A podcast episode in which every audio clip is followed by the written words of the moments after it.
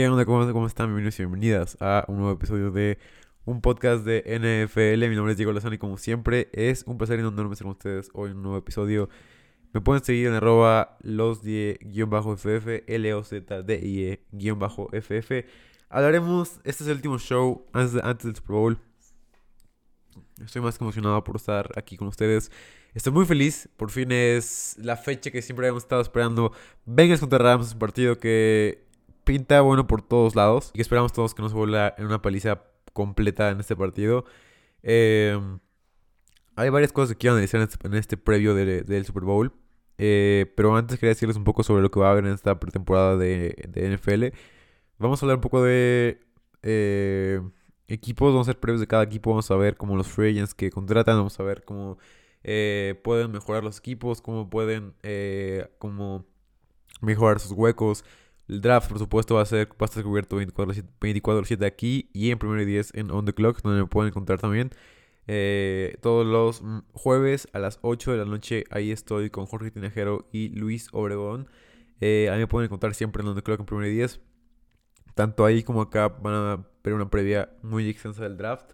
Eh, también, como les digo, vamos a hacer previos de cada equipo para ver cómo, qué necesita cada equipo, qué falló en cada equipo y qué pilares hay en cada equipo. También hablaremos un poco más sobre posiblemente Fantasy también. Eh, también estaremos volviendo como por marzo a Fantasy Squad para que la gente que le gusta eso eh, vaya ahí con, conmigo y con Yaka para que podamos hablar muchísimo sobre Fantasy. grabaremos videos como de explicando métricas así. Haremos introducción a, a varias cosas aquí en, en, un podcast de NFL. Y se vienen cosas muy chidas aquí en, en un podcast de NFL. Gracias por estar aquí. Espero que lo puedan recomendar otras personas, también calificarme en Spotify o en Apple Podcast, donde sé que lo escuches, que calificarme con unas 5 estrellitas si se puede. Si crees que merezco menos, pues menos, pero la verdad estoy más que feliz por estar grabando este podcast. Eh, ustedes saben que les traigo toda la información posible, toda la mejor información posible siempre, así que espero que lo disfruten ustedes y que puedan eh, aprender un poco de lo que de lo que yo sé, de lo que yo eh, trato de aprender también, porque se trata, se trata un poco de una un proceso de aprendizaje muy, muy hacia adelante de nosotros. Entonces, eh, vayamos con este partido que es un partido interesante. el partido que todo el mundo quiere ver. Si puedo recomendar este, este episodio a otras personas, también estaría muy chido para que más gente pueda conocer el, el podcast. Sobre todo porque esa es la época donde casi siempre hay como una cantidad inmensa como de gente que le gusta el NFL y que gente que es analista de NFL. Eh, la verdad no me quejo. Está padre, es cierto, es cierto, en cierto aspecto que más gente vea la NFL en este tipo de, épocas. Y disfrutamos mucho de eso. Tengo varios temas por donde quiero atacar este partido. Iniciamos con el partido eh, Rams contra Bengals. Bengals locales. Bengals son locales en el estadio de los Rams, por si no lo sabían. Eh, por si vienen una cueva y no lo sabían esto. Bengals son underdogs por 4 puntos. Ahorita están 4 puntos de la línea. Eh, altas o bajas en 48 y medio, que ha sido uno de los, de los valores más bajos que hemos tenido en la última década. También es uno de los spreads más altos de la última década también. Eh, creo que solamente por detrás del partido con, de Patriots contra Eagles, en donde estaba Nick Foles contra Tom Brady. Ahora es casi, casi el mismo spread. Las Vegas está claramente convencido de que este partido no es tan parejo como la gente cree. Y, como puedes eh, observar en, en PFF, puedes ver como la cantidad de dinero cómo se mueve hacia Los Ángeles, o sea, la gente poderosa apuesta hacia Los Ángeles, la gente que sabe, la gente que tiene poder en, la, en el movimiento de las líneas apuesta por Los Ángeles con el 73% del, del, dinero, mientras que los Bengals nada más tienen el 27%. Y en los tickets, o sea, la cantidad de personas que apuestan por los equipos, o sea, gente normal, gente promedio que apuesta en NFL, vemos que estamos parejo, obviamente, porque la gente como que está muy emocionada con los Bengals en general. Hay mucha gente como que está feliz de ver este Super Bowl, está feliz de que los Bengals estén ahí y creen que los Bengals son el mejor equipo de la NFL. Hay gente que lo cree así, está bien, es su, es su decisión. Pero bueno, vemos que eso se refleja en, los tickets, con el 42% yendo hacia, hacia, los Bengals y nada más el 58% yendo hacia los Rams. Creo que es un spread mucho, mucho menor. Vemos que la probabilidad de victoria de los Rams es cada vez más alta. La probabilidad de victoria de los Rams es de 61.5% contra los, de los Bengals que es 78.2%. Eh, este partido puede tornarse feo también. O sea, creo que mucha gente espera que sea bueno y yo también lo creo. Pero también puede tornarse como un partido muy, muy feo que digas, güey, ¿qué estoy viendo? ¿Por qué, está esa putiza en el Super Bowl? Nunca quieres ver palizas en el Super Bowl, siempre quieres ver un partido cerrado, un partido eh, que puedas eh, digerir y que puedas disfrutar siempre con una buena botonita, con unas buenas cervezas y con un, con un buen, una buena cantidad de amigos, casi siempre más de dos, más de tres, amigos, amigas, como sea. Eh, empecemos por analizar posiblemente el EPA por jugada de cada uno de los equipos. Los Rams, son, los Rams y los Bengals son equipos casi idénticos eh, a la hora de analizar sus ofensivas. Vemos que la ofensiva de los Bengals es la número 11 en EPA por dropback y la, la de los Bengals es la número 9, la de los Rams, perdón, es la número 9. Son dos equipos muy parecidos, son dos equipos que pueden correr el balón muy mal, pero que a la hora de, pasar el balón lo hacen de increíble manera. O sea, a la hora de pasar el balón y poder eh, generar jugadas positivas eh, en, el juego aéreo, lo hacen increíblemente bien. En el juego terrestre lo hacen mucho, porque creo que son dos equipos que tienen una tendencia muy grande a correr el balón en primeros downs y correr el balón siempre, que creo que esto puede afectarle muchísimo a Zach Taylor. Eh, y los equipos son equipos que puede pasar bien. Si este, si este partido se torna en un partido donde hay pocos acarreos y muchos pases, creo que puede ser todavía más divertido de lo que parece. Creo que la realidad es que va a haber mucho juego terrestre en ese partido. Va a haber muchos, muchos eh, acarreos en primeros downs, muchos acarreos con Cam Akers, muchos acarreos con Sonny Michel, posiblemente con Darrell Henderson, posiblemente también con Joe Mixon por otro lado. Eh, creo que Sackler está muy inclinado a darle a, a Joe Mixon siempre en primeros downs. Y si les parece, empezamos a hablar sobre los Bengals, la ofensiva de los Bengals, empezamos a hablar por ahí. Después hablaremos sobre la, defensiva de los Bengals, después hablaremos sobre la ofensiva de los Rams. Y después hablaremos sobre la defensiva de los Rams. Eh, la ofensiva de los Bengals es una ofensiva que ha sido explosiva siempre, que lo hemos visto como ha eh, derribado una y otra vez a sus oponentes, que ha sido una ofensiva que ha liderado en yardas, que ha liderado en varias cosas, que ha sido una de las mejores de la NFL fácilmente. En EPA por jugada también lo puedes ver reflejado aquí. Es la onceava mejor eh, ofensiva en EPA por jugada. Si no sabes qué es EPA y has vivido en una, cueva por estos últimos 10 años. Eh, no, no tanto, 5 años. EPA es el valor que cada jugada te puede dar, el, valor positivo que una jugada te puede dar. Cuando hay una jugada negativa, ya sea intercepción, fumble o, o jugada de yardaje negativo, te da un EPA por jugada menor. Y cuando tienes una jugada eh, positiva, ya sea una jugada grande, una jugada. O sea, el EPA te refleja qué tantas jugadas grandes una tu ofensiva puede generar. O sea, mientras mayor EPA, más jugadas grandes ofensiva genera. No, no es una ofensiva de quarterbacks porque depende mucho de qué, tanto, qué tantos playmakers tengas en tu ofensiva. Eh, se ve muy reflejada esta estadística porque puedes ver a Tampa Bay como el número 1, puedes ver a Kansas City como el número 2, puedes ver a Green Bay como el número 3, puedes ver a Buffalo como el número 4 y puedes ver a, los Chargers como el número 5. Eh, no es tanto una estadística de quarterbacks, sino es más como una estadística de ofensivas, qué tan productivas y explosivas son, eh, ya sea en el juego terrestre como en el juego, de, juego aéreo. Eh, pasamos a la ofensiva de los Bengals si quieren. Vayamos a analizar primeramente la posición más importante de, un equipo, el quarterback, Joe Burrow, que es el mejor quarterback calificado de PFF. Ya tenido una, una postemporada bastante mala, si lo puedes ver de esta manera. ha tenido partidos que dices, güey, ¿qué estás haciendo? Partido, o sea, la gente creo que ha sobrevalorado mucho a Joe Burrow en esta postemporada porque vemos el partido contra Las Vegas y sí fue élite, o sea, vemos un big time throw, vimos que completaba los pases cortos, completaba pases una y otra vez, no fallaba ningún lanzamiento, estaba casi siempre ahí, tuvo un adjusted completion percentage de 85.3% de PFF. Eh, lo que hizo contra Las Vegas fue increíblemente bueno, fue... La, definición de, de, Joe Burrow y a partir de ahí surgen las ciertas comparaciones con Tom Brady, con Joe Montana. Obviamente fuera de dimensión, no veo por qué ya debemos de compararlo con este tipo de, jugadores. Siempre pasa, vimos a Mahomes hacer lo mismo que comparaban ya con Brady, comparaban que ya era el baby goat, la chingada. Esto pasa siempre, obviamente creo que va a ser todavía más reñido que eso. Es un análisis muy simplista de decir que ya es un quarterback increíble, o sea, ya es el mejor quarterback de la NFL, una cosa así. Creo que es muy simplista porque todos sabemos que todavía lo es Mahomes, por más que haya tenido una temporada mala. Y lo que ves en estos playoffs de Joe Burrow fuera del partido contra Las Vegas, no ha jugado increíblemente bien. O sea, ha jugado buenos partidos, no estoy diciendo que haya jugado mal. Lo que digo es que ha jugado en un nivel más bajo de lo que él juega normalmente. O sea, vemos el partido contra Chiefs. El partido contra Chiefs no fue un buen partido. O sea, ves ese partido donde te completó nada más el 60% de sus pases. Ves un partido donde tuvo eh, dos turner worthy plays. Uno Nick Button que, que fue completamente ridículo. Que dices, güey, en el sideline que estaba claramente ahí. Nick Bolton no es como que haya aparecido de la nada, estaba claramente ahí enfrente de él y se, la lanza al piso. No la atrapa Nick Bolton porque se le cae y tiene una, un este, brain fart ahí y se le cae el balón, que era un balón que podía definir el, rumbo del partido por completo. Se le cae a Nick Bolton y Burrow se salva. En la primera turno worthy play no, no se salvó como tal. Fue un balón hacia la Jerry Smith que le faltó brazo en realidad. En esta jugada le faltó brazo a Joe Burrow que la lanzó en el sideline a Jamar Chase y la Jerry lo interceptó porque estaba corriendo Joe Burrow sin plataforma de, de, pies, lo lanza y ahí es donde, donde la Jarvis lo intercepta. Y los Bengals tienen una intercepción costosa en ese partido que pensábamos que podía ser como el, renacer de los, de los Chiefs. No lo fue. Eh, aún así tuvo buenos lanzamientos, tuvo buenos lanzamientos en todos los playoffs. Eh, contra Tennessee dio un partido igual que puedo criticar de cierta manera.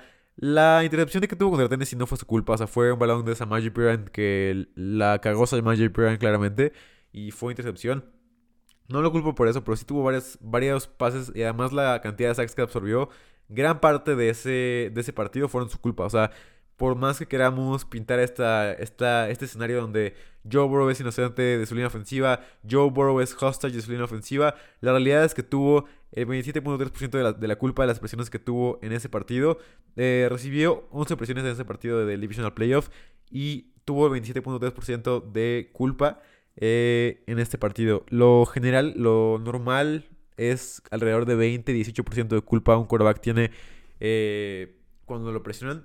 Joe Burrow tuvo el 27.3% de, de culpa por dropback en presiones admitidas o con su responsabilidad eh, en este partido. O sea, gran parte de ese partido de los sacks fueron porque Joe Burrow no podía hacer las lecturas rápidamente y porque no podía, por más que le dieran tiempo, no podía deshacerse de balón rápidamente tampoco.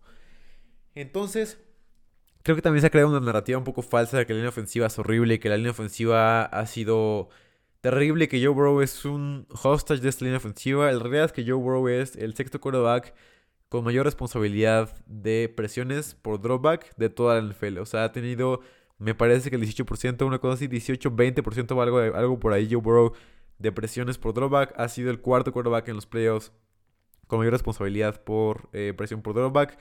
La realidad es que Joe Burrow es un quarterback que tiene mucho que mejorar ahí. O sea, creo que gran parte es ah, culpa de Joe Burrow, gran parte es de la línea ofensiva, obviamente, y gran parte de Zach Taylor, que ya hablaremos más adelante de él. Pero creo que también debemos de parar con esta narrativa de que Joe Burrow es eh, un rehén que está siendo tomado por la línea ofensiva, que la línea ofensiva lo destruye y que esa ofensiva no funciona todavía mejor por la línea ofensiva. O sea, la realidad es que Joe Burrow, incluso con una mejor línea ofensiva, permitiría presiones aún así y permitiría sacks. Sería un quarterback bastante alto en sack rate. Eh, como se puede reflejar en esta estadística. O sea, ese partido del Divisional contra los, contra los Titans fue un partido donde gran parte de los sacks fueron su culpa. Eh, y la gente no habla de eso porque ven cómo, cómo se cogen completamente a, a G. Y que es un guardia que es injugable. No sé cómo puede seguir jugando en este, en este equipo de titular como guardia derecho que ha jugado verdaderamente terrible, sobre todo en Pass Blow, en Pass Pro. Pass Protection ha jugado increíblemente mal Hakim Ateniji. Eh, pero creo que gran parte de este partido es que tanto Joe Burrow puede deshacerse del balón rápidamente y puede no permitir tantos sacks. O sea, puede hacer, eh, extender las jugadas, puede poder, eh, perdón, puede realizar jugadas grandes en poco tiempo, como lo hace Tom Brady. Eh, creo que gran parte de este partido se define si Joe Burrow tiene, tiene otro partido como el partido del, Divisional Playoff contra Titans, en donde no salen las cosas para él, cuando están cubiertas todas las opciones, no sabe qué hacer, se friquea y no tiene un buen... O sea, lo que sabemos todos es que Joe Burrow no tiene un buen reconocimiento de bolsillo. Lo dijo Micah Parsons, lo han dicho muchos, muchos quarterbacks, muchos ex quarterbacks. Han dicho que la realidad es que Joe Burrow no tiene un buen pocket presence, una buena presencia de bolsillo no, no sabe qué hacer cuando le llegan ahí. O sea, obviamente me vas a criticar con esta, con esta jugada contra Chris Jones eh, que se lo, se lo zafa. La realidad es que es una, es una entre mil. O sea, cuando pasa eso, casi nunca Joe Burrow hace eso. Casi siempre Joe Burrow eh, toma el sack y tiene una cantidad inmensa de sacks y de presiones. Eh, y la realidad también es que la, la, ofensiva de los. La línea ofensiva de los, de los Bengals ha permitido pocas presiones en los playoffs. Y la gente no habla de eso. Las presiones son más importantes que los sacks, eso lo sabemos todos, esperamos que lo sepan todos aquí en este podcast. Las presiones son más importantes que los sacks. Y la realidad es que la línea ofensiva de los Bengals ha permitido pocas presiones. Y los sacks se han convertido casi siempre casi en un 80% de, de sack por presión, que es un, porcentaje ridículamente alto, por si no lo sabías. Eh, la cantidad de presiones por sack que ha tenido, perdón, de sack por presiones que ha tenido la, línea ofensiva de los, o los defensivos rivales de los Bengals ha sido tremenda. Ha sido inimaginable y ha sido en gran parte por culpa de Joe Burrow. No es por decir que Joe Burrow es un mal quarterback, ni mucho menos es una de las próximas estrellas de la NFL, pero creo que el hype está yendo un poco más allá de lo que debería. Obviamente es semana de Super Bowl y la gente está emocionada y Joey Shiesty y este güey tan, tan chingón. Yo lo sé, yo sé que, que emociona y todo esto, pero hay que mirar un poco más allá de todo esto. La realidad es que la línea ofensiva, para resumir este punto que tenía sobre, sobre la línea ofensiva de Joe Burrow, la realidad es que la línea ofensiva de los Bengals ha jugado unos buenos playoffs. Y Joe Burrow ha tenido una mala presencia de bolsillo. Fuera de, los partidos que ha dado contra los, contra los Raiders y las jugadas grandes contra los Chiefs. Fuera de eso ha tenido una mala presencia de bolsillo y ha tenido una temporada mala respecto a lo que puede hacer zafándose de la presión. Eh, vayamos ahora sí a analizar un poco más sobre el game plan que tiene este, esta persona llamada Zach Taylor que me parece que es una gran persona, es una persona que, que puedes ver, mira, o sea, para que te des cuenta de esto, Joe Burrow está ahí en la, temporada regular con Ben Roethlisberger y con Jimmy Garapolo en eh, presiones por su culpa, o sea, presiones que tienen responsabilidad por drawback de él. Y la realidad es que Roethlisberger y Garapolo son dos quarterbacks que tienen una presencia de bolsillo ahorita. O sea, Roethlisberger antes era, una, era un genio en esto. Pero ahorita la presencia de bolsillo de Ben y de Garapolo son de los peores de la NFL. Joe Burrow está justo ahí con 10.3% de, de esto. Eh, pero bueno, eso ya es otro punto que quería dar. Que, que me parece que es relevante para este partido. Pero si quieres impresionar a tu, a tu novio o novia, eh, amigo amiga que le digas este tipo de cosas de, güey, por más que la narrativa sea que la línea ofensiva es malísima de los Bengals, que puede que sea no buena, pero tampoco es malísima, eh, veamos más allá y veamos que Joe Burrow también tiene culpa en los sacks, que los sacks no son completamente culpa de ellos de... No le dan ni un segundo para lanzar es imposible lanzar para Joe Burrow. La realidad es que no es así, todavía tiene varias opciones que no toma y que toma el sack mejor. Eh, vemos el juego terrestre, terrestre de los Bengals y me parece que es una clave muy grande del partido. Porque si los Bengals deciden eh, correr con Joe Mixon casi siempre, y me parece que va a ser mucho esto como una final de, de la Copa del Mundo, una final de, de la Champions League, una final de Liga MX, una final de fútbol en general, me parece que es algo muy similar. O sea, creo que es un partido en donde está muy cerrado. Es un partido en donde dudas qué tan, qué, o sea, dudas qué tanto quiere ganar un equipo o, o más, más bien qué tanto quiere perder un equipo. Y la realidad es que para mí, este partido con dos head coaches que son jóvenes y que son mentes, o sea, bueno, uno es mente ofensiva increíble, otro no tanto y depende más de Joe Burrow, pero son dos, son dos head coaches que son un poco conservadores y dos head coaches que para mí van a hacer lento el primer cuarto, van a ser un partido que va a ser eh, peleado en las trincheras, va a ser un partido que la gente va a comparar va a comparar con los Rams contra Patriots. Eh, va, a haber, va a haber como muchas referencias a ese partido porque creo que el partido va a iniciar de una manera muy similar hasta que despeguen en la segunda mitad. Creo que primera mitad del partido va a ser un partido lento, un partido que no haya eh, mucha progresión en ninguno de los dos lados. Sobre todo, sobre todo de los Bengals creo que no va a haber mucho. creo que los Bengals van a ser con un plan conservador, sobre todo porque vemos este mismatch que tiene los Rams contra los Bengals de Donald contra Adeniji o Alton Robinson contra eh, Spain o, de Von Miller contra Prince o de... así, creo que muchos matchups en la línea defensiva contra la línea ofensiva que, pueden ser destructivos para ellos, entre comillas. Que se vayan eh, completamente conservadores en este game plan del, del juego. Los Bengals que digan, güey, no me interesa nada de esto. Yo lo que quiero es correr el balón y asegurar mis puntos, que es algo muy similar a lo que ha hecho toda, la temporada este, esta persona llamada Zach Taylor. Creo que gran parte de esto se ha visto en la temporada. Sabemos que los Bengals le han dado una cantidad inmensa de toques a John Mixon. O sea, puedes ver la cantidad de snaps que ha tenido. Y en temporada regular fue el running back con mayor cantidad de snaps eh, en toda la NFL, solamente por detrás de JT y de Najee Harris. Ves la postemporada y solamente el Aya Michel tuvo más snaps que Joe Mixon. Eh, y ves que son equipos extremadamente run heavy, como, como es el de los Bengals. Y ves un equipo que va a correr sin duda alguna. O sea, va a correr una y otra vez Vemos que les gusta correr más del lado izquierdo casi siempre a los Bengals. Vemos que tienen una dirección eh, en donde pueden dirigir sobre todo el juego fuera de Aaron Donald. O sea, el, hecho de poder manejar el juego y decir, güey, vamos a correr al otro lado del que no sea Aaron Donald. Ves algo mucho en este equipo ves algo que, que puede ser un poco una tendencia porque ves a los Bengals correr casi siempre y los Bengals casi siempre corren por el centro del campo. Tienen, tienen 72 snaps de todos los, de los 506 acarreos que tuvieron en la temporada, que es el número 2 de toda la NFL. Eh, 72 de ellos fueron, que fue la mayor cantidad de, de todos, los, todos los gaps que tiene la línea ofensiva. La mayor cantidad fueron en el, centro del campo, en el middle line eh, gap, que es por donde más corría Joe Mixon, generaba 4 yardas por acarreo. No era una cantidad inmensa de acarreos, pero era casi siempre la más efectiva. Eh, vemos también a el lado, el lado derecho de la formación, donde es donde más, la segunda el segundo lugar donde más corren. O sea, creo que si quieres concentrarte en un punto en el juego terrestre de los Bengals, es el juego terrestre por medio y el juego terrestre por el lado derecho. Creo que esos van a ser los dos pilares de la ofensiva, sobre todo en el lado derecho. Creo que van a intentarlo mucho. O sea, ves, ves que los Bengals nada más han corrido 49 veces del lado izquierdo y han generado pocas ocasiones eh, en el lado izquierdo. O sea, fuera del tight end generaron nada más 3.6 yardas por acarreo, que es la más baja de todos los gaps que tienen los, los Bengals. Creo que casi no vamos a ver nada del lado izquierdo de la formación. Puede que Zack salga y nos sorprenda.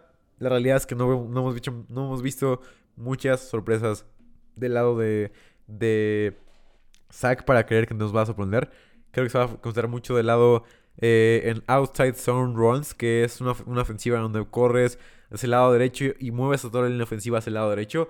Creo que va a ser mucho de esto lo que vamos a ver en, la primera mitad del partido. Vamos a ver mucho Joe Mixon.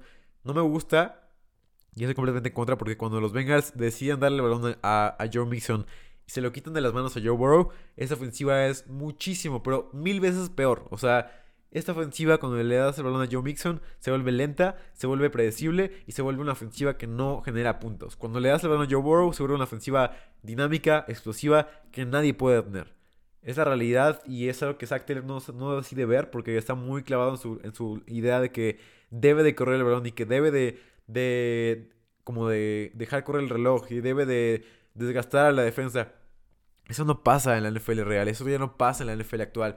Lo que pasa es que tienes que correr una y otra vez. Y para mí, Zach Taylor creo que va a ser de los factores más importantes para este juego. El hecho de que Zach Taylor ha sido un, un head coach que lo ha hecho mal la temporada, pero que la realidad es que Joe Burrow lo ha levantado y Joe Burrow ha hecho todo a pesar de tener a un head coach como Taylor que ha dejado de cuestionar a Joe Burrow en algunas ocasiones como contra los Ravens, como contra los Chiefs, como contra los Chiefs otra vez. Creo que cuando lo dejas cocinar a Joe Burrow, generas puntos y ofensiva. Cuando no lo haces, es una ofensiva muy lenta, muy predecible que puede perder partidos fácilmente. O sea, la realidad es que vemos el partido contra los Raiders. Y ese partido Joe Burrow lanzó, eh, lanzó 36 pases. O sea, fue un partido donde en la postemporada lo han dejado lanzar y ver lo que ha pasado. O sea, la realidad es que mientras más lanza balones Joe Burrow, más más explosiva la ofensiva. Es, algo que, se sabe en, todo el mundo. Se sabe en China, se sabe en Francia, se sabe en Alemania, se sabe en Inglaterra. Mientras más lees el balón de Joe Burrow, más explosiva va a ser tu ofensiva. Pero bueno, creo que van a correr mucho el balón, sobre todo en el lado derecho, por el medio. Creo que va a ser algo que se va a repetir mucho en el partido. Para que te des cuenta de eso, para que lo veas en el partido, creo que Joe Mixon va a ser un factor eh, no importante, pero que sí vamos a ver mucho en la primera mitad del partido. Eh, hemos visto que la mayor cantidad de touchdowns se ha generado por el lado izquierdo, O sea, zona roja puedes ver que la zona roja es donde más eh, corren por el lado izquierdo. O sea, creo que incluso vimos uno eh, contra, Tennessee. Justamente del lado izquierdo, John Mixon se, sale por completo de sus casillas. Touchdown. Creo que por ahí, si ves la zona roja, casi siempre van a mover la, defensiva de los Rams del lado izquierdo. Eh, bueno, derecho suyo, izquierdo de la formación de los, de los Bengals.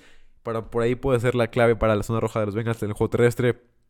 Nada más que agregar en el juego terrestre. Solamente espero que Zach Taylor se dé cuenta de que no funciona la ofensiva del juego terrestre después de que los detengan cuatro veces consecutivas y que los detengan casi siempre y que tengan que patearles cuatro veces y que porque los vengas ni, los Bengals ni los Rams se, la juegan mucho en cuartas oportunidades. Algo que es raro porque siempre, siempre vemos a un equipo que se la juega mucho en cuartas oportunidades en el Super Bowl. En esta ocasión casi ninguno de los dos lo hace. Y veremos qué tal le va a este juego terrestre de los Bengals, eh, que para mí es un juego terrestre que es bueno, por supuesto que es top 15 posiblemente en la NFL, pero que no genera más que lo que te puede generar un quarterback elite como lo es Joe Burrow. Eh, que no, no, hablé muy bien de él, pero la realidad es que Joe Burrow es un quarterback elite. Ha sido de los quarterbacks con mayor cantidad de victim throw rate. Es el tercer quarterback con mayor victim throw rate de toda la NFL, incluyendo postemporada. Eh, sobre todo en Blitz. Y, Joe Burrow es un quarterback increíble. Es el quinto en eh, victim throw rate en situaciones normales con el 5.8%, eh, nada más el 2.2% de turnover worthy player rate. Eh, se habló mucho de que era el número uno, de que fue el quarterback número uno en intercepciones por un tiempo. La realidad es que no reflejaba esto como jugaba. O sea, Joe Burrow era, es el cuarto quarterback con menor turnover worthy player rate, que si no sabes qué es eso, es una jugada que puede terminar en una intercepción o en un fumble o algo así, eh, o en un turnover para hacértela fácil. Eh, pero no lo hace. O, o, en general es una jugada así, es una jugada que es riesgosa y que quarterbacks malos tienen un alto turnover worthy player rate de 5.1%, como la Jimmy G. Bueno, no tanto como Jimmy G, como Ben Roethlisberger tiene 4.9%. Y quarterbacks buenos tienen por ahí de 1.6, 1.8%. Joe Burrow tiene, tiene 2.2. Eh, y habla de lo bueno que es Joe Burrow, limitando sus errores, limitando sus turnover plays. Y sabíamos todos que esta, este número de intercepciones no es una, un reflejo de lo que él hace o de lo bueno que es. O sea, el tipo terminó como el número 4 en intercepciones en la NFL. Y la realidad es que terminó como el número, eh, número 28 en turnover worthy player O sea que es un número increíblemente bueno. Eh, pero bueno, veremos un partido, sobre todo en la primera mitad, juego terrestre. Hablamos un poco sobre tu wide receivers. Creo que aquí viene un poco más a colación el mencionar que para mí puede ser este partido de, Tyler Boyd, incluso de Chris Evans. ¿Por qué? Les voy a decir por qué. Para mí este partido va a ser uno en donde si le quieres ganar a los Rams, no va a ser con Jamar Chase. No va a ser con T. Higgins, porque los, los dos se enfrentan a a jugadores que pueden ser buenos. O sea, Jalen Ramsey va a estar por todos lados. Obviamente, Weddle ha jugado buenos partidos. Eh, Nick Scott ha jugado buenos partidos. Sabemos que eh, posiblemente Ramsey contra Chase sea uno de los mejores duelos de la NFL. Uno de los mejores duelos de la temporada, posiblemente. Y eh, sabemos también que T. Higgins ha sido un wide receiver elite top 10 en esta temporada. Eh, Creo que viene más a colación lo que quiero decir, que este puede, puede ser un partido de Tyler Boyd. Con lo que decía anteriormente, el plan de juego debe de ser, saca el balón de las manos de, Joe Burrow rápidamente. Joe Burrow, Burrow, perdón, tárate menos en lanzar. Eh, suelta el balón rápidamente, suelta el balón con la opción más rápida. ¿Y dónde está esa opción más rápida? No está en la ruta larga de llamar Chase. No está en las rutas de, de drag route o, de, de inside, inside out de T. Higgins no están ahí porque tardan más de 3 segundos esas. Están en Tyler Boyd. En Tyler Boyd puedes encontrar un juego aéreo rápido, un juego aéreo que puedas sacar de las manos de Jalen Ramsey, un juego aéreo que puedes sacar de las manos del partido de Aaron Donald, un, puedes encontrar un estilo de juego que sea justo la, la criptonita de los Rams. ¿Cuál es esa? Es poder jugar rápido, es poder jugar de una manera dinámica, una manera que no se la esperen, una manera rápida y eficiente. ¿Qué hicieron los, los Niners en la temporada regular? Jugar rápido, jugar pases cortitos, rápidos con Jimmy G, Ayuk, Divo Samuel. Así fue como se hizo la, remontada en la semana 18. Jugar rápido, jugar sencillo, jugar fútbol que no genere complicaciones. Creo que ese partido puede ser un partido donde tenga, tenga que ser muy paciente Joe Burrow. Tenga que ser increíblemente paciente. Tenga que jugar lentamente. Tengo que darle muchísimo a Tyler Boyd. Creo que este partido puede ser el partido donde Tyler Boyd tenga 10 targets, 8 recepciones para 115 yardas. O sea, creo que ese puede ser un partido que va a ser increíblemente bueno para él. Por esto, o sea, creo que mucho del partido depende de qué tanto te generen desde el lado Tyler Boyd o Chris Evans. Que para mí, Chris Evans va a meter, va a meter un touchdown en este partido. Anótenlo. Y si quieren apostarlo, apuéstenlo. Porque para mí, Chris Evans va a anotar un touchdown en este partido. Para mí es un seguro. Creo que lo que puede hacer este running back ha jugado increíblemente bien el juego aéreo. O sea, la gente no, no, valora lo que ha hecho Chris Evans en el juego aéreo de los Bengals. Lo que Chris Evans puede hacer es algo increíblemente bueno. Y es algo que vamos a hablar todos y va a ser para mí de los jugadores más escondidos, pero que más clave pueden ser para este partido. Chris Evans y Tyler Boyd para mí son las dos claves de este partido en la ofensiva de los Bengals. Veremos si juega Yusoma. Me parece que sí, ¿verdad? También puede ser una parte importante para poder eh, mover un poco los linebackers de, los Rams que son malos. O sea, Troy Reader es un linebacker horrible. Ernest Jones ha sido un mal linebacker. Eh, si puedes forzar ahí algo en, el medio del campo rápidamente con Isoma, sobre todo en terceras oportunidades, me parece que es algo increíblemente bueno. Ves a Joe Burrow en terceras oportunidades y es el tercer mejor quarterback en toda la NFL cuando enfrenta al Blitz. O sea, y la realidad es que Joe Burrow ha sido el mejor quarterback contra el Blitz de toda la NFL. Se sabe en todos lados. Joe Burrow, no le hagas Blitz, es una clave también para mí muy importante. O sea, cuando Joe Burrow enfrenta el Blitz, es intratable. Los Rams es algo muy básico y que no lo había mencionado hasta ahora porque me parecía que era un poco obvio de, decir.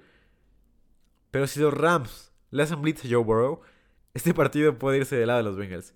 Es para mí, sería el plan más tonto, sería un plan que podría sepultar a, a McVay, que podría mandarlo a la televisión, que podría, que podría a los Rams en una, en una tumba hacerle blitz a Joe Burrow. Cuando Joe Burrow enfrenta al Blitz, tiene 12 victim throws, 8.0% de victim throw rate, que es el número 3 en toda la NFL, solamente detrás de Kyler Murray y de Derek Carr. Tiene 11 touchdowns, que no es un número tan alto, pero aún así es top 10. Tiene también 1568 yardas, el número 1 en toda la NFL, en yardas lanzadas por eh, cuando enfrenta al Blitz. 11.2 yardas por, por pase, el número 1 de toda la NFL. El número 2 es Matthew Stafford, para que lo sepan. Eh, este, partido se, partido se define también una parte que puede ser sencilla o no. Este partido se define en quién hace menos blitz al quarterback. El que posiblemente el que haga más blitz al quarterback rival es el que va a perder. Porque los dos son quarterbacks increíblemente buenos contra el blitz. Burrow un poco mejor que Stafford, porque Burrow para mí es el mejor quarterback contra el blitz de toda la NFL. Por su paciencia, por cómo puede lanzar el balón rápidamente en este tipo de situaciones, por cómo Jamar Chase se puede quedar abierto uno contra uno contra cualquier cornerback. Joe Burrow es el mejor quarterback de la NFL contra el Blitz y tiene nada más 1.8% de turnover play rate. Un número increíblemente bueno.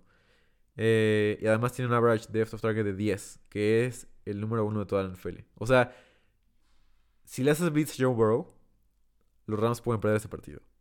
Si ves un blitz contra Joe Burrow, verás posiblemente la victoria de los, de los, de los, de los Bengals perdón, contra los Rams.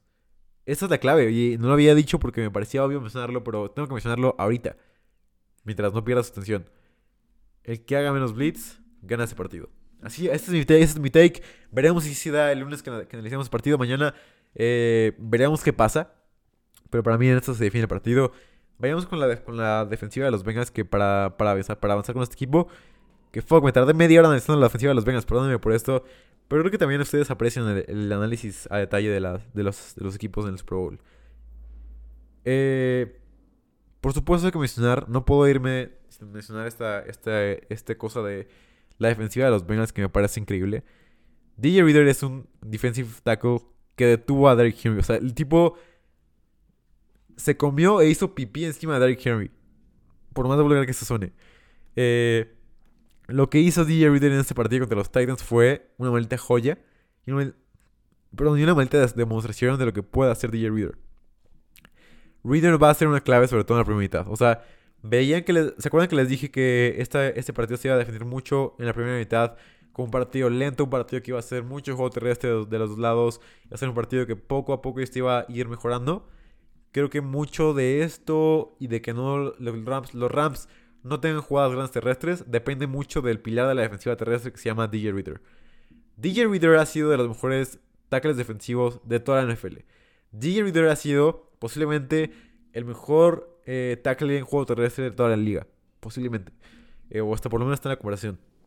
Von ha jugado a un nivel increíble en los playoffs. Igual, eh, igual Jesse Bates ha jugado a un nivel increíble. Que tuvo una temporada mala. Jesse Bates tuvo una temporada mala, pero esta, este, esta temporada, esa postemporada, lo ha hecho como uno de los mejores safeties. Eh, ha jugado como jugaba en 2020. Chido Agusi ha, ha tenido buenos partidos. En playoffs no ha jugado también. O sea, creo que Chido es la definición contraria a Jesse Bates. Que Jesse Bates ha tenido una postemporada increíble. Eh, Chido ha jugado mal en la postemporada. El partido contra Tennessee fue un partido horrible, en realidad. Eh, permitiendo un, un, rating de 137.5 y permitiendo 137 yardas en 9 targets y 5 recepciones. Eh, igual contra los, contra los Chiefs tuvo permitió 68 yardas para un touchdown. O sea, creo que lo que ha hecho Chido ha sido malo en los playoffs. Esperamos que pueda retomar su nivel. Si no, ahí va a ser un liability contra Cooper Cup. Creo que Cooper Cup contra Chido. Si Chido sigue jugando igual de mal, puede ser un, un matchup bastante malo. Eh, y muchos se defienden qué tanto puede hacer DJ Reader en el juego terrestre, qué tanto puede presionar a Matthew Stafford sin hacerle blitz. Creo que esta es la clave sobre todo de este partido. Y me parece que aquí pueden perder los Bengals porque los Bengals son una defensiva que, que hace relativamente bastante blitz. O sea, ves a, la defensiva de los Bengals y es una defensiva que ha hecho varios partidos lo mismo y que no tiene la mejor, eh, como la mejor, ¿cómo decirlo? Como el mejor analytic driven eh, approach, como una manera de ver la, la, ofensiva, la, la, defensiva de una manera analítica, casi nunca lo hacen en realidad. O sea, los Bengals casi siempre hacen blitz y creo que aquí pueden perder bastante los, los Bengals. O sea, si no pueden detener a Stafford y ya tienen que hacer blitz, aquí se puede acabar el partido. O sea, mucho depende de qué tanto esa defensiva pueda generar cosas. En realidad, Mahomes tuvo 15.2% de blitz en el Conference Championship. Eh, Tannehill tuvo el... Eh, esperen. Tuvo el, perdón. Tuvo el 25.9% de blitz. O sea, no, casi nunca bajan el 20%. Obviamente contra Mahomes tuvieron que hacerlo, pero no bajó tanto como quisieras. Cuando le haces tanto blitz a, Stafford, por lo menos más del 10, los equipos tienen un récord negativo cuando le hacen más del 10% de blitz a Matthew Stafford. Cuando le hacen menos del 10%, Matthew Stafford tiene un récord negativo. Eh, y eso quiero destacar bastante. Creo que los Bengals tienen que hacer presión al, al quarterback con Trey Hendrickson, con BJ Hill, con Sam Howard, con DJ Reader presionar a Stafford con esta línea ofensiva increíble. Con Whitworth jugando como uno de los mejores tackles izquierdos de la NFL. Eh, a pesar de que tiene 44 años, me parece, 40 y algo así, 40 y pelos años. 40 años, perdón, 40 años. Eh, Javi está jugando a un gran nivel, pero ya hablaremos más adelante de ello. Depende mucho este partido de la defensiva de los Bengals. O sea, si quieres ver la defensiva de los Bengals, ¿cuáles son las claves de la defensiva de los Bengals? Un número uno, presionar a Stafford sin hacerle blitz. Eso es la clave número uno.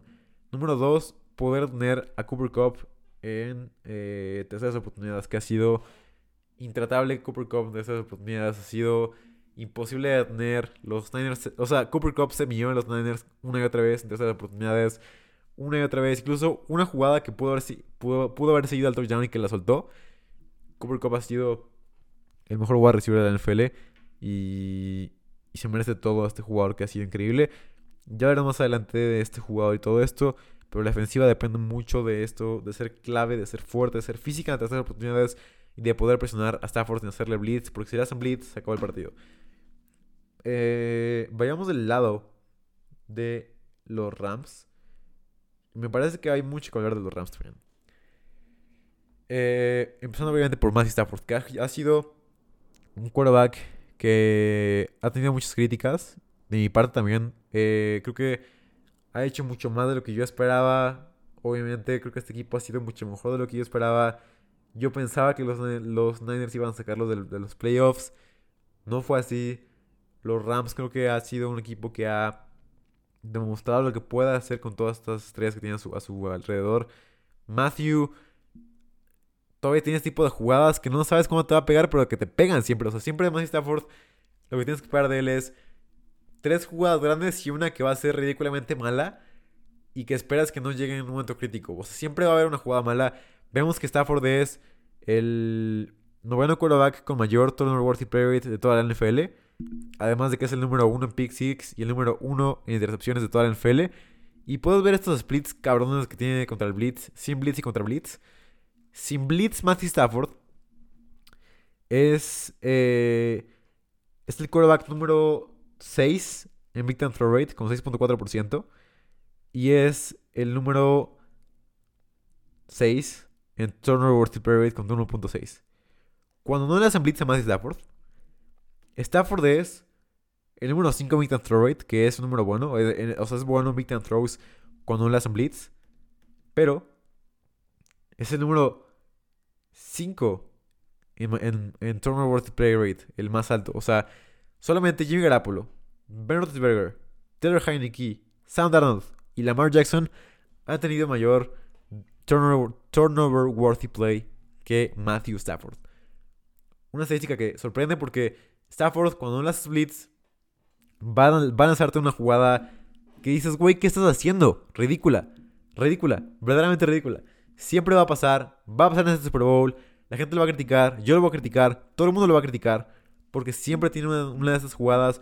Sí ha sido mucho mejor que, que sus temporadas normales, sí ha sido mejor que siempre, pero Matthew debe de mejorar todo esto. Matthew debe de ser mejor.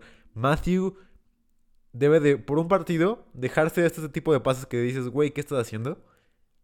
Y quedarse con este tipo de pases increíbles que lanza, como el pase Skoronek, como el pase a Cooper Cup, como el pase eh, posiblemente a, OBJ en, el, en, el wildcard, en el me parece. Varios pases que dices, este es el, el Matthew Stafford que es el número uno del, draft.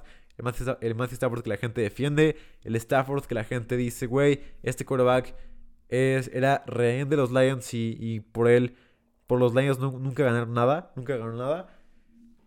Gran parte de esto es, yo creo que Matthew Stafford no es un Hall of Famer si gana este partido, por más que la gente lo quiera vender, que la gente se emociona mucho con Matthew Stafford, la realidad. Eh, es un buen quarterback, así que pero no es un quarterback top 5, no es un quarterback top 3, es un quarterback top 10, posiblemente, top 12 incluso. No top 5, o sea, creo que le falta todavía muchísimo para, para poderlo emocionar ahí. Ha sido una buena temporada para él por supuesto. Pero también hemos visto bajos muy malos. El partido contra Minnesota que tuvo en la semana 17. Güey, ese no, ese no es un quarterback elite. O sea, ese partido de la semana 16 contra Minnesota no te lo da un quarterback elite. 4 turnover worthy plays, 0 victim throws. Y le terminaron ganando ese partido. O sea, creo que gran parte de esto es que los Rams defienden a Stafford cuando lo hace mal. Eh, y es algo muy bueno para, para Matthew Stafford, pero... Pero bueno, creo que gran parte de este partido se define si Matthew Stafford no hace... No, o sea, creo que una de las puntos más grandes de este Pro Bowl es qué tantas interacciones va a, tener, va a tener o qué tantas jugadas ridículas va a tener Matthew Stafford. Si tiene muchísimas, ese partido puede estar cerrado. Pero si, reduce eso y si se vuelve en un quarterback eh, top 5, si verdaderamente lo es en los playoffs, Creo que esto se puede acabar muy temprano. Si Matthew Stafford no tiene este tipo de pases ridículos, creo que, creo que los va a tener. Yo predigo que lo, yo proyecto que los va a tener. Y creo que va a ser una parte importante para que ese partido esté cerrado.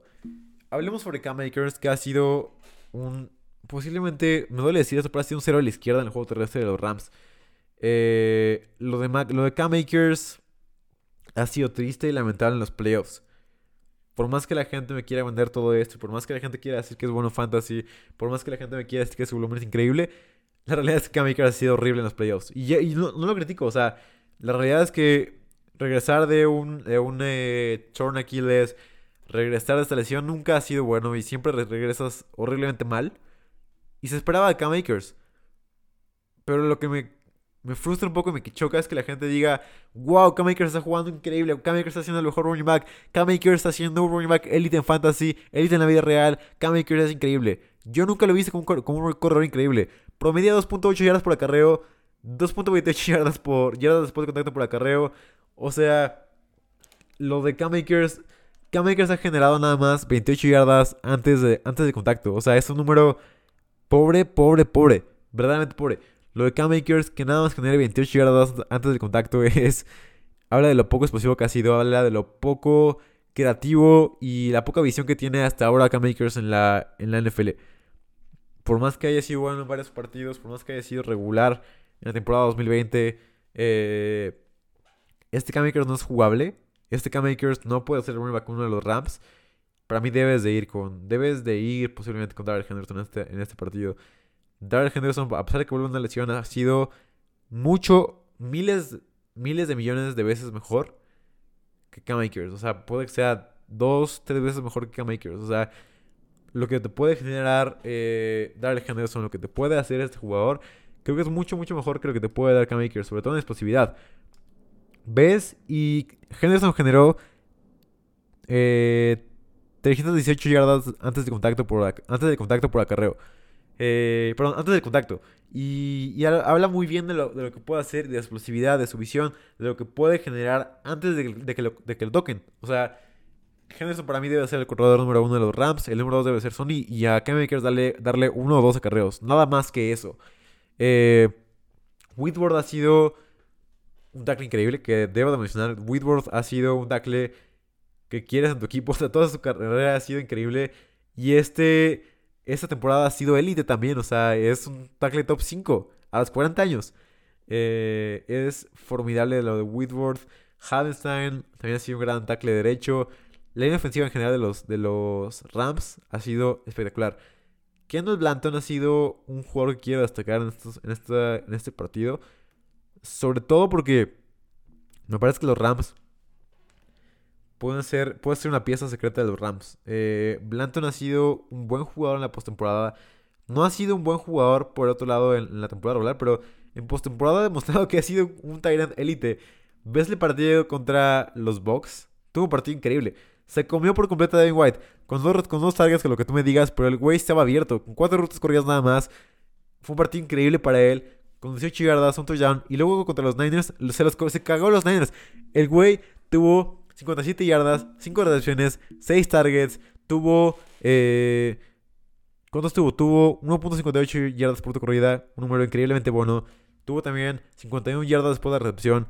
Tuvo. Eh, una tacleada forzada, tuvo tres primeros y dieces. Creo que gran parte de lo que puede hacer Cleveland Blanton es generar primeros y dieces y es generar jugadas positivas para los Rams. Blanton va a ser una, una parte positiva de este partido. Para mí, Blanton puede ser un low key MVP. Si quieres apostar a MVP, si quieres tener un valor, valor en una apuesta, apuesta a Blanton MVP del partido y apuesta también Blanton touchdown en cualquier momento del partido. Creo que esto va a pasar una otra, de una u otra manera, Blanton va a tener un touchdown en este partido. Creo que dos, dos que te puedo dar para, para touchdown en este partido, que nadie espera. Número uno, Kendall Blanton, touchdown en el partido. Número dos, eh, Chris Evans, touchdown en este partido. Los dos para mí van a tener un touchdown clave en este partido. Un touchdown que puede ser importante para los, para los equipos. Para mí, Blanton va a ser una pieza muy, muy importante para, para este equipo. Sobre todo sin Tyler Higby. Eh, OBJ, por supuesto, contra Chido. Creo que va a ser el, el, el, matchup número uno. Porque vemos que Cooper Cup va a estar en el slot, va a estar afuera, va a estar. O sea, creo que no hay como un matchup uno contra uno contra Cooper Cup. Va a ser un matchup más como de eh, quién gana más. O sea, cómo puedes defender mejor a Cooper Cup. Y OBJ va a estar uno contra uno contra el Chido. OBJ va, va a tener todas las rutas largas. OBJ puede ser el motivo para que, para que puedan generar jugadas grandes. Para mí OBJ puede tener una, primera mitad como de pocos puntos, por lo que yo espero que sea la primera mitad. Por la segunda mitad creo que puede ser la mitad de OBJ, sobre todo porque Matthew es el mejor va calificado de PFF en cuarto cuarto. Para mí cuarto cuarto puede ser el cuarto para OBJ. Puede estar desaparecido todo el partido, pero en el cuarto cuarto OBJ va a ser legítimo y va a ser increíblemente bueno. Eh, de Cooper Cup, yo creo ya ni, ni decirlo, todo el mundo lo conoce todo el mundo sabe lo que te puede hacer y es ridículamente increíble lo que te puede hacer. O sea, cómo se puede mover por todos lados, cómo puede generar jugadas positivas en todos lados, cómo puede generar... Eh, o sea, cómo, nadie le puede cubrir. O sea, cómo siempre va a estar abierto. Cooper Cup es increíble en, todas en todos lados, en todas, de todas las maneras. Cooper Cup te va a vencer y Cooper Cup va a estar ahí. Solamente es ver que no te haga más de 100 yardas, porque si te hagas más de 100 yardas se acaba el partido. Eh, Detenerlo, en terceras oportunidades va a ser el reto más grande de la ofensiva de los Bengals en todo el partido. Fácilmente, fácilmente va a ser el reto número uno, la meta número uno. Y creo que gran parte de esto, el prop que me mama, el prop que, me encanta y el prop que deberías de ir a apostar ahorita mismo es Cooper Cup más de .5 más de yardas terrestres. Creo que Coop se puede, Cup se puede convertir en un jugador como digo Samuel, puede ser un white back en este partido. ¿Por qué? Porque los Bengals han, estudiado a Cooper Cup dos semanas consecutivas. Los Bengals no han hecho nada más que ver a Cooper Cup una y otra vez ganarles en terceras oportunidades a los equipos rivales. ¿Qué vas a hacer? Vas a poner a Cooper Cup en el backfield, vas a ponerlo en motion, vas a ponerlo en turbo, turbo, turbo jet sweep rush. Este tipo de jugadas increíbles de Cooper Cup que te puede vencer una y otra vez. Cooper Cup va a tener más de 5 más de yardas terrestres. Cooper Cup la va a romper en el juego terrestre. Para mí, Cooper Cup incluso puede tener un, un touchdown en el juego terrestre. Eh, y eso es todo de la ofensiva de los Rams. Cerremos este episodio con la defensiva de los Rams para, para no ir más allá. Y creo que no hay mucho que decir. La clave de la defensiva de Rams es, como el lado de los Bengals, no hacer blitz, por supuesto, porque Burrow es el mejor va contra el blitz. Si haces blitz contra Burrow, vas a cagarte tus pantalones y vas a jugar mal sinceramente así. Y la clave es fácil. Generar presión con Donald, generar presión con Miller, generar presión con Leonard Floyd. Que los tres presionen a Joe Burrow sin hacer blitz. Así de fácil. Que puedas tener tanto a Jenny Ramsey, como a Weddle, como a Rapp, como a Williams, cómoda, incluso los linebackers ahí, que puedan cubrir a todas las opciones, sobre todo sacar del juego a llamar Chase, porque esta ofensiva sin llamar Chase es poco explosiva. Sacar del juego a llamar Chase, cuidar, cuidar que Tyler Boyd no te, no te haga jugadas grandes, no te haga jugadas grandes después de la recepción. Cuidar que T. Higgins pueda eh, no haga jugadas grandes. Creo que todo se define en eso. En no hacer blitz, tener coberturas eh, posiblemente de zona de press coverage contra contra Jamar Chase, perdón. Y sobre todo cuidar factores importantes de este partido. O sea, como lo puede hacer Chris Evans, como lo puede hacer Joe Mixon. Creo que este partido va a ser uno donde le van los Rams. Si quieren mi predicción, predicción para este partido, para cerrar con este episodio, los Rams ganan por 3 puntos en este partido. Va a ser un partido divertido, va a ser un partido cerrado. La realidad es que los Rams son un equipo mucho, mucho mejor que los Bengals. Eso es todo este episodio. Eh, espero que le hayan pasado increíblemente bien. Espero que hayan tenido un buen sábado slash domingo por la mañana. Si quieres sorprender a tu novia, novio, amigo, amiga, mamá, papá, eh, este es el podcast para que los sorprendas. Aquí espero que te hayan gustado mis texts. Espero que te hayas divertido un poco. Te amo. Gracias por esta temporada. Este es el último episodio de la temporada 2021-2022 de la NFL, un podcast de NFL. Yo soy Diego Lozano, te amo, cuídate, bye.